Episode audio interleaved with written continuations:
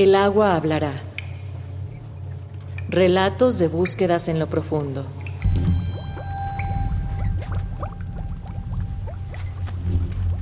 Episodio 1. Todo fluye menos la búsqueda.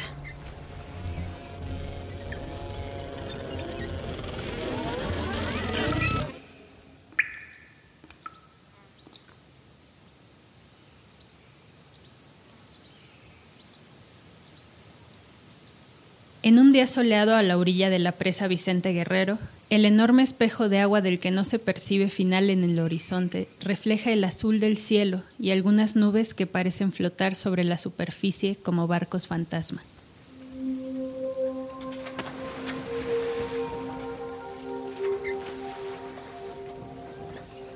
Este cuerpo de agua, rodeado de vegetación frondosa, es una de las presas más importantes del estado de Tamaulipas y está entre las 10 más grandes de México. A unos 60 kilómetros de la capital de Tamaulipas, Ciudad Victoria, la presa y sus alrededores se convirtieron en un atractivo turístico para practicantes de pesca deportiva desde la década de los años 80 y hasta finales de los años 90. Pero de aquella época de esplendor, hoy solo permanece la quietud del agua estancada y algunas ruinas de hoteles y casas de descanso a sus orillas.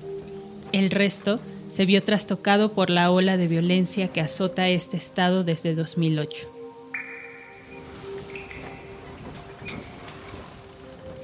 Cuando nos llega la información de, la Vicente Guerrero, que ya teníamos un buen tiempo, de hecho pasó años, porque sabíamos perfectamente que había eh,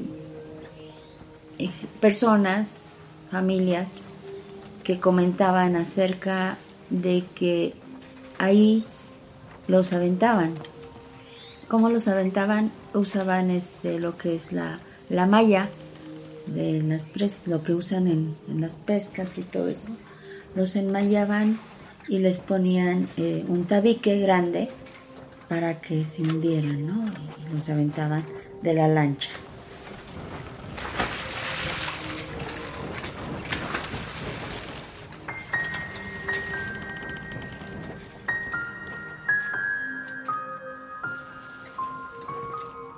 Hola, soy Celia Guerrero.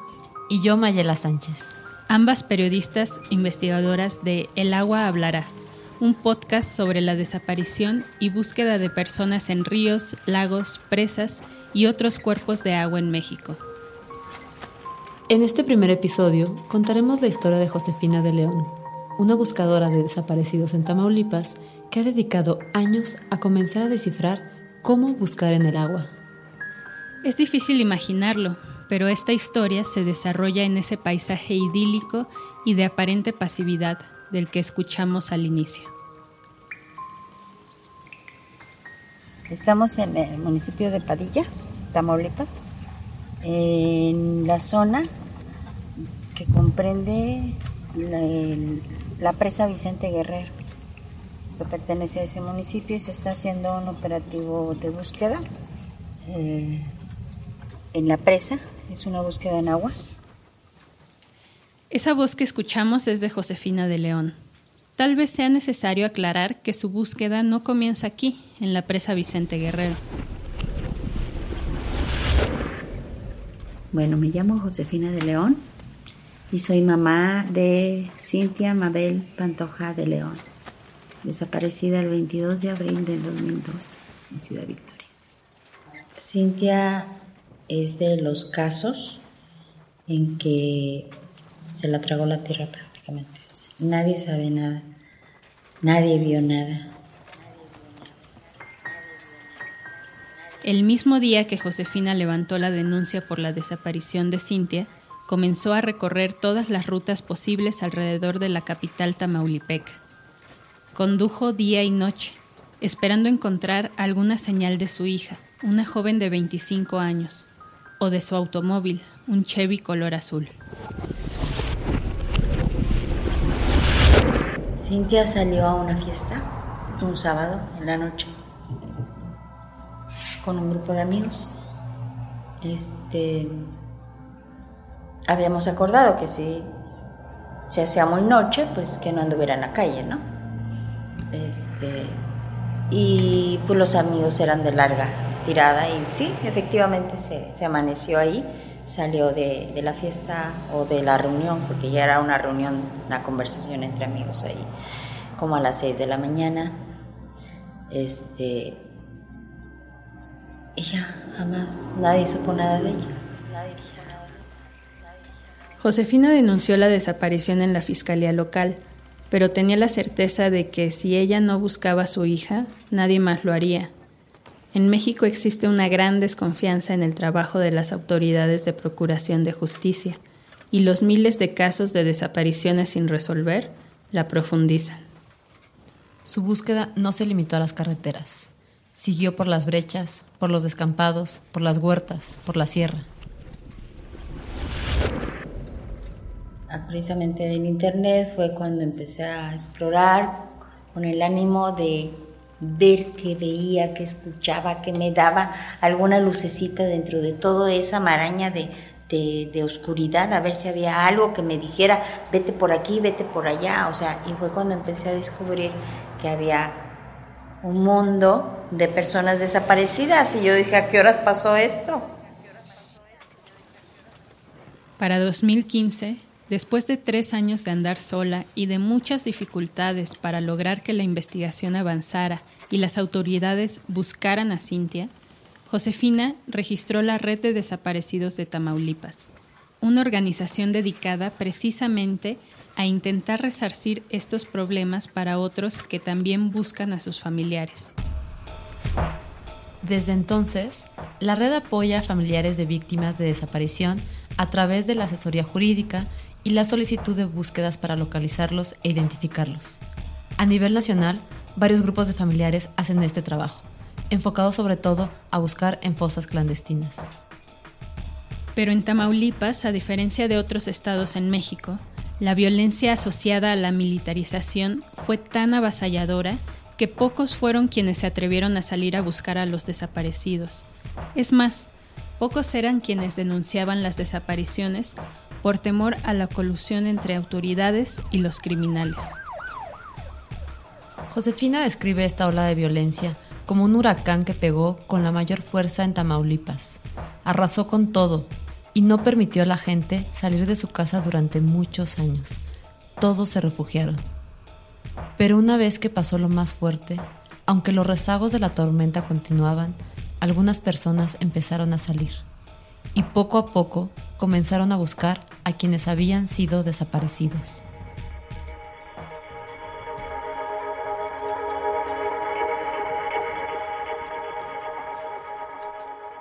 Que busque, la, que busque la entrada, güey. Ah, bueno, vamos a, llegar al, vamos a llegar al lugar y se lo voy a mandar por WhatsApp.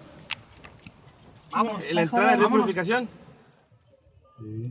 Sí, ahí. Ahora. Y ahí vamos a estar, vamos a mandar la señal. Vámonos.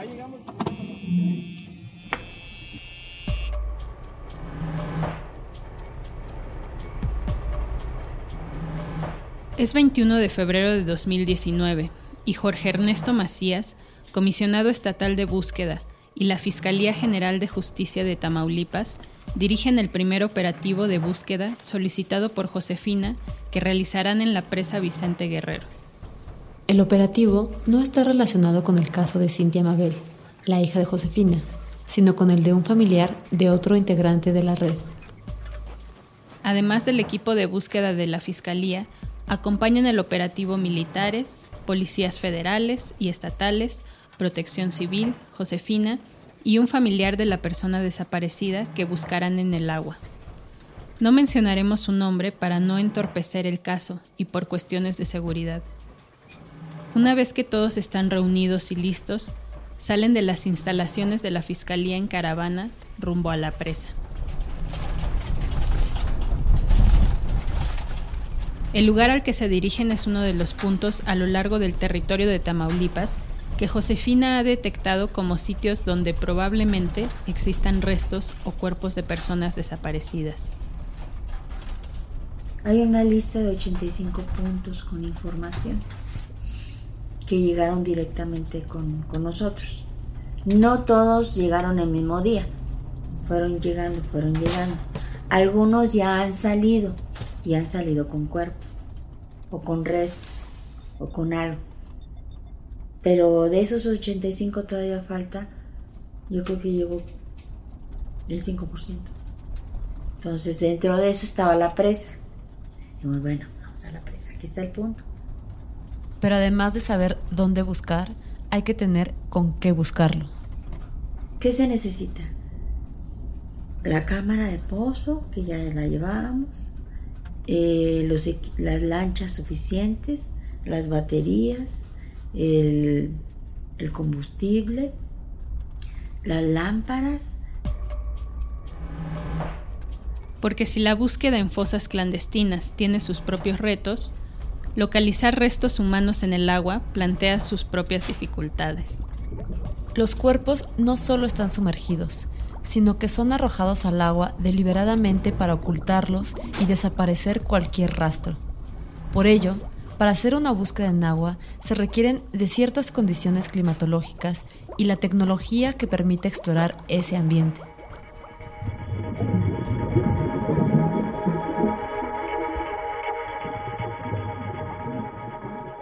Llegamos a una estación naval a la orilla de la presa, que fue construida apenas en 2018. Con la llegada de los marinos, esta zona recobró cierta accesibilidad. Ahí el equipo de protección civil comienza por bajar la lancha. Luego, los miembros del equipo de búsqueda de la Fiscalía preparan la cámara de pozo profundo que serán sus ojos debajo del agua. Aparece una segunda lancha de marinos, quienes están ahí para vigilar el operativo. Digo que busquen el, entrada del río Purificación. El, capitán trae la, trae la coordenada. A la embarcación abordan la agente del Ministerio Público, un perito, un policía que maneja la cámara de pozo, el conductor de la lancha y el papá del desaparecido por el que se realiza esta búsqueda.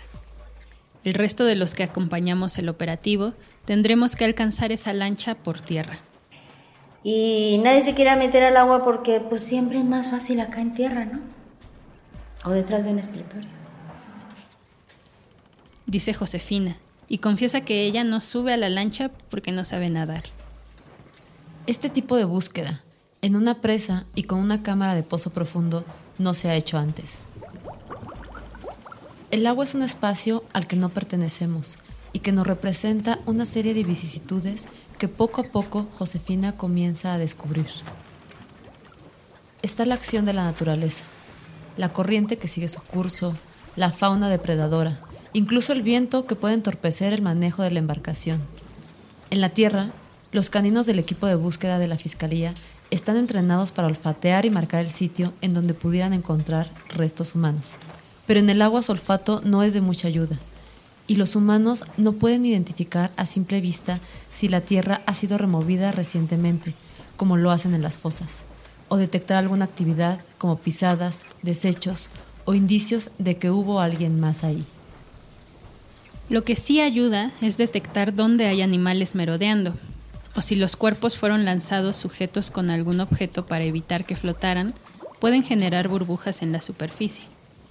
Esto lo explica el jefe de la unidad de búsqueda, mientras avanzamos a bordo de una patrulla hacia el punto del otro lado del río, en donde nos encontraremos con el equipo que realiza la búsqueda en el agua. Cuando llegamos a este sitio, uno de los policías grita desde el agua que necesita marcar un punto. Alguien desde la orilla le pasa un palo largo de manera improvisada. No tienen el equipo que requerirían para marcar sobre el agua un indicio. Desde la orilla no podríamos asegurar que el palo, una estaca no mayor a 3 metros de largo, funcionó para marcar el lugar. Con el hallazgo de ese punto, el equipo de búsqueda concluye la jornada y todos regresamos al lugar donde desembarcamos. En el camino de regreso, Josefina recibe una llamada del agente ministerial, que le cuenta. La cámara logró captar algo que parecen huesos, y el equipo grabó durante unos segundos esta imagen para que la antropóloga forense pueda decir si son restos humanos. Ahorita no hay una seguridad absoluta porque nosotros no somos expertos en la materia. El experto es el que termina por definir si es o no. Que sí es. Ojalá.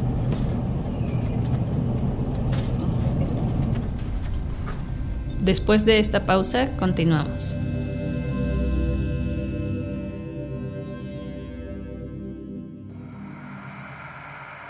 El agua hablará. Relatos de búsquedas en lo profundo es un podcast sobre las dificultades de buscar a personas desaparecidas en cuerpos de agua en México.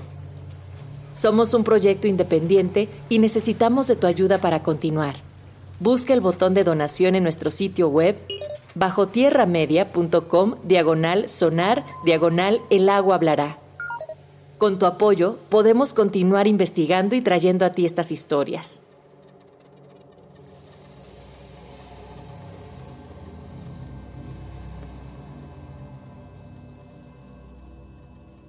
Antes de la pausa, escuchamos lo que sucedió durante el primer día de búsqueda en la presa Vicente Guerrero.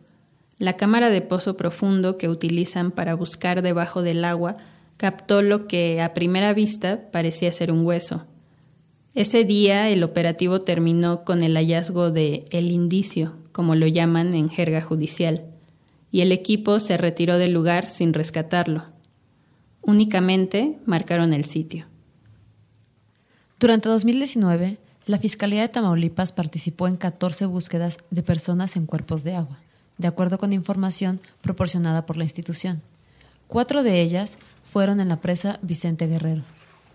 Cuando solicitamos los reportes sobre las búsquedas mediante peticiones de información pública, pensamos que podríamos obtener detalles de cómo buscan un cuerpo humano que ha sido escondido deliberadamente en el agua. Lo que obtuvimos fueron reportes con descripciones pormenorizadas sobre los funcionarios que participaron en las búsquedas, los vehículos que usaron, las horas y sitios de reunión para iniciar los recorridos.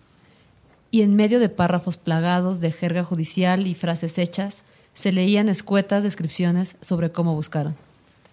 Entendimos que a través de esos reportes no podríamos conocer si siguen protocolos o si tienen metodologías para este tipo de tareas pero los días que acompañamos el operativo de la presa, constatamos que no tienen el equipo adecuado, y si lo tienen, no saben cómo usarlo. No están preparados para reaccionar ante condiciones cambiantes, como el nivel y la corriente del agua, que puede modificar la visibilidad. Y ante las emergencias o eventualidades que se suscitan, improvisan.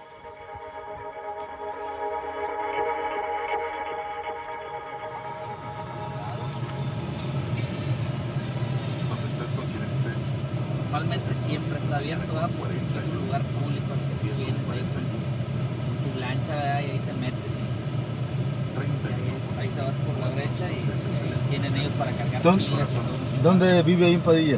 No sé, Bueno, por ahí todo el mundo lo conoce. no sé, no sé. No, pero vive aquí. El muchacho vive aquí. Pero por ahí por el teléfono. Ah, espérame, Manuel. Manuel puede tener el teléfono. Es el segundo día de búsqueda y en esta ocasión el operativo será en un nuevo punto de la presa Vicente Guerrero. Para llegar a ese lugar debemos atravesar un rancho llamado Campo La Isla.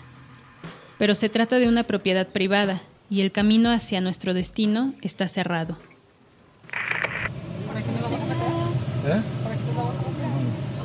Lo de tierra, ¿verdad? para ir a la zona. No, ahí aquí es que hay como una confusión. Aquí es Campo León. Oye, ¿tienes el teléfono de, de, de, de Cuellar?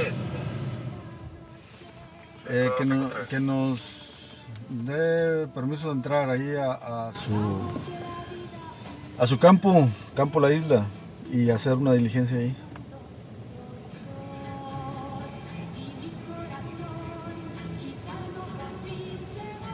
¿Cómo? Ah, ok. Sí.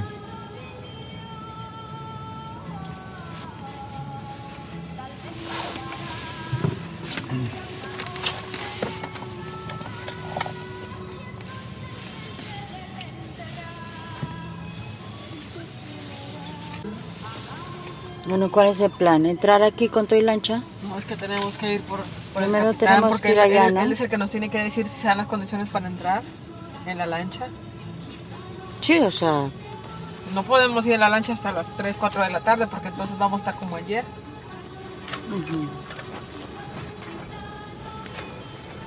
Y ya es bien tarde. Ya deberíamos estar en el agua ahorita. Van a ser las 11.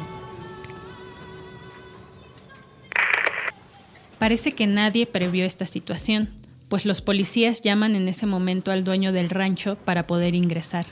Pero son Josefina y otros integrantes de la red de desaparecidos de Tamaulipas quienes le explican que están buscando a sus hijos y lo convencen de que los deje pasar. Para cuando finalmente llegan al punto de la presa en donde tendrán que buscar, han perdido horas. Ninguno de los miembros de la red acepta subirse a la lancha. Están molestos porque se ha hecho tarde. Así que a bordo vamos únicamente funcionarios de la Fiscalía y yo. Nos hemos alejado lo suficiente de la orilla como para no escuchar a quienes se quedaron, cuando la gente del Ministerio Público pregunta por el perito. Se dan cuenta de que no subió a la embarcación y regresamos por él.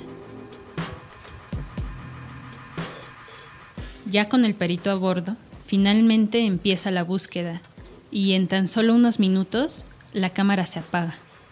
Se acaba la batería y no traen las de repuesto. Volvemos por segunda vez a la orilla y sin posibilidad de hacer la búsqueda en la presa, los agentes de la Fiscalía improvisan una búsqueda en tierra. Nuevamente los familiares de los desaparecidos se rehusan a participar. Ha sido un día de trabajo perdido y están malhumorados.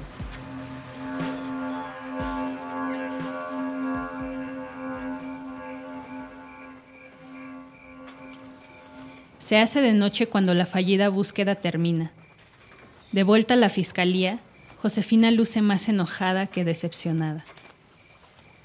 Eso es simulación. O sea, yo no voy a ir a hacer algo eh, que no tengo planeado. O sea, no manches. A pesar de los problemas durante la búsqueda, en el primer día mediante la cámara de pozo profundo pudieron detectar lo que parecía ser un resto óseo en el agua. El video hace cuenta que está toda la vértebra, to- toda la columna, y luego sal- sa- eh, lo- el sacro. Y luego parte de las extremidades de abajo. O sea, se ve clarito. Dice Josefina sobre la imagen que registró la cámara. Pero los reportes de la Fiscalía son contradictorios, pues en la descripción del agente policial que operó la cámara no se detalla el hallazgo. Solo incluye capturas de video con leyendas que refieren la observación de una o varias, siluetas que contrastan con el entorno, cierro. Mientras que en otro documento, elaborado por la misma Fiscalía, hablan de fragmentos de restos óseos. Como sea, se trataba de un indicio, así que lo que procedía era sacarlo del agua, y lo más pronto posible porque la corriente podría cambiarlo de lugar.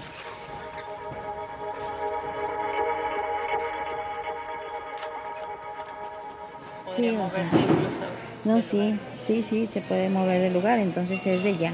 O sea, yo ya el lunes, este, hoy es sábado, pero este, ya el lunes ya estoy a primera hora ahí para acelerar todo esto, ¿no? Y que podamos, este, si es posible, en esta misma semana o inicios de la próxima, regresar por la, por la osamenta. Pero las cosas no salieron como Josefina esperaba. No solo no regresó la siguiente semana, sino que hasta ahora el indicio aún no ha sido recuperado del fondo de la presa. Claro que después de esa primera búsqueda, y con la motivación de haber encontrado lo que podría ser un resto humano, Josefina no se quedó cruzada de brazos. Al contrario, solicitó a la Fiscalía que se hiciera una nueva inspección en el mismo sitio, pero esta vez con el propósito de recuperar ese fragmento.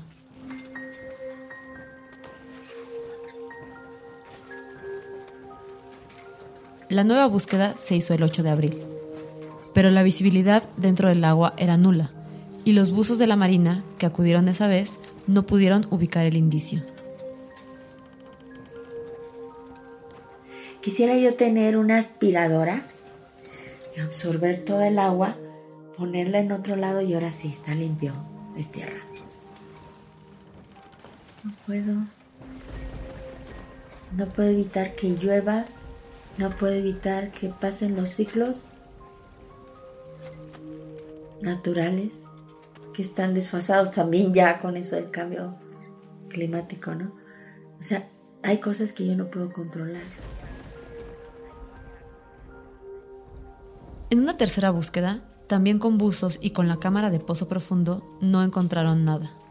Era junio y habían pasado ya cuatro meses del primer operativo en la presa. Después de tres intentos y al darse cuenta que la Fiscalía no contaba con una metodología de búsqueda de restos humanos en agua, Josefina empezó a investigar quienes sí podrían tener experiencia en esa tarea. Tras mucho pensar y preguntar y acercarse a distintas instituciones, Josefina se dio cuenta que sí había una oficina en el gobierno que podía ayudar. En el Instituto Nacional de Antropología e Historia hay una subdirección de arqueología subacuática, que lo que hace es justamente buscar vestigios en el agua. Fue a través de la Comisión Nacional de Búsqueda que hubo un primer contacto con este grupo de arqueólogos.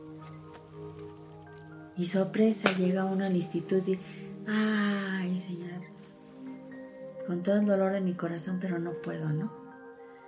¿Pero por qué? Es que pues, no es nuestra competencia, o sea, nosotros somos especialistas, sí, este, pero en aspectos antropológicos, de indicios de historia, o sea, de, tiempos, de, de, objetos, de barcos, de huesos también, pero, pero de historia, o sea, no buscamos cadáveres, no es nuestra competencia. Cuando Josefina conoció al encargado de ese equipo, el arqueólogo Roberto Junco, ella le mostró la fotografía de la persona desaparecida por la que inició todo ese trabajo en la presa. Mire, entre otros desaparecidos está este, que es este señor que anda aquí buscando. Aunque Junco le reiteró que lo que le pedía no era de su competencia, abrió una posibilidad. El equipo de arqueología subacuática podría ayudar en la búsqueda en su tiempo libre. Y así fue que los buzos especialistas en búsquedas subacuáticas participaron durante tres días de octubre de 2019 para hallar el resto óseo que la cámara de pozo profundo de la Fiscalía había captado casi ocho meses atrás. Te digo, no me lo haya movido. Y yo que me tardé tanto, pero pues no tuve la culpa de tardarme tanto, pero quizás debí hacer más presión o ponerme en pelotas ahí para que tener todo rápido, pero también entendí que hay cosas que no dependen de mí. Con el equipo experto, integrado por un antropólogo físico, un historiador y tres arqueólogos, la búsqueda fue más exhaustiva y con una metodología.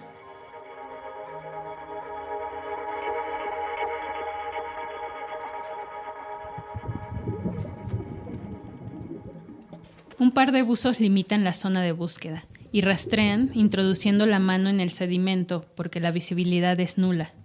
Repiten este procedimiento avanzando en líneas rectas, como si formaran una malla imaginaria.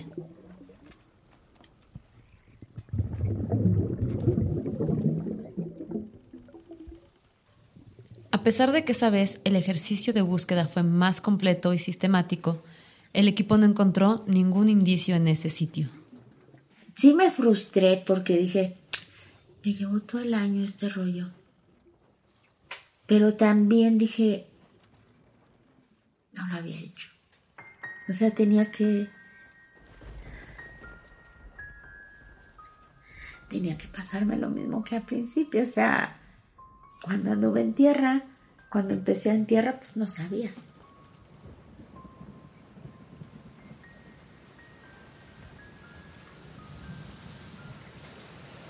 Josefina cree que los ciclos de la lluvia durante estos meses dificultaron la visibilidad debajo del agua. Pero otras circunstancias, como la presencia de animales o las crecidas y bajadas del río cercano a la presa, también pudieron haber movido el resto óseo.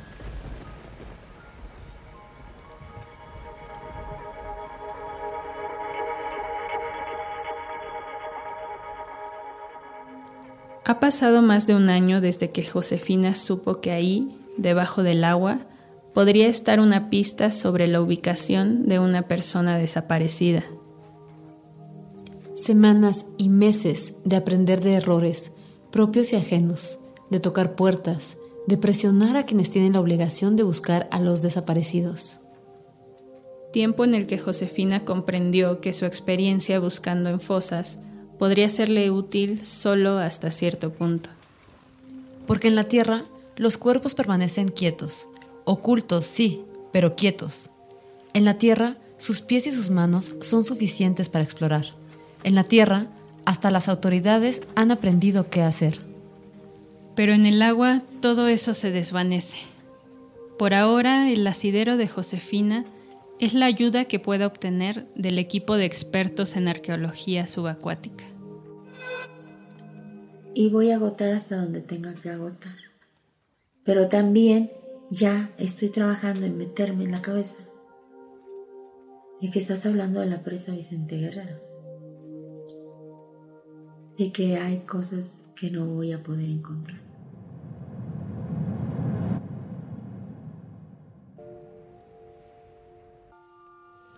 ¿Qué es lo que un familiar de una persona desaparecida espera cuando narramos estas historias?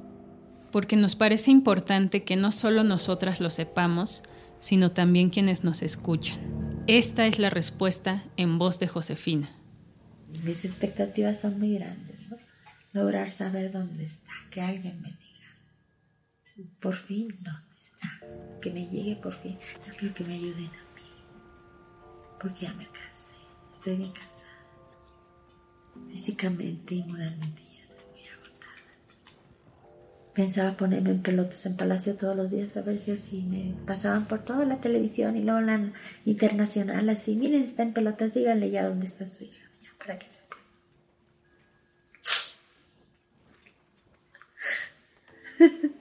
Eso es lo que quiero. Desde que terminamos el reporteo de esta historia y comenzamos su producción en febrero de 2020, muchas cosas han cambiado. Ahora el mundo enfrenta una pandemia por el coronavirus y las búsquedas de personas desaparecidas en México son una de las muchas actividades paralizadas debido a la emergencia sanitaria.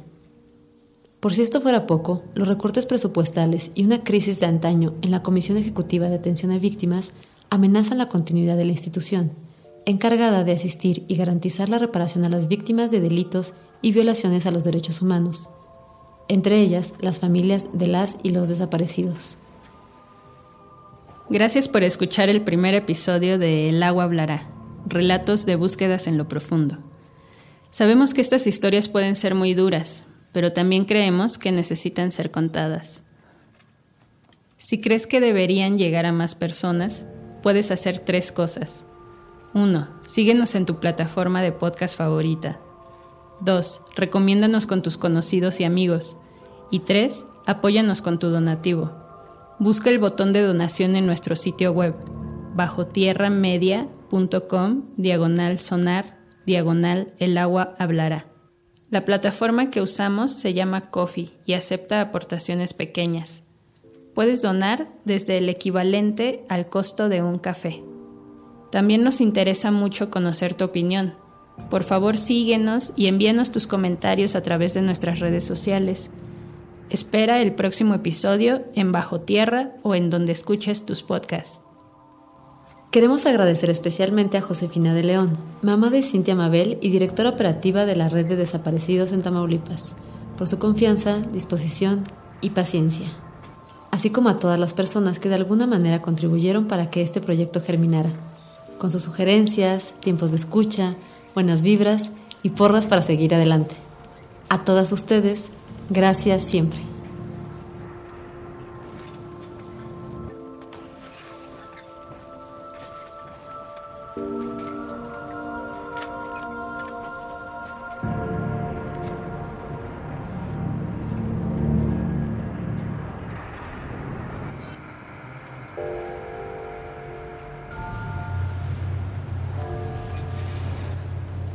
El agua hablará. Relatos de búsquedas en lo profundo. Investigación, guion y narración, Celia Guerrero y Mayela Sánchez. Diseño y producción de audio, Guillermo Tapia. Voz, Natalia Luna. Este podcast es una coproducción de Perifónicas y Bajo Tierra. Muchas gracias por escucharnos.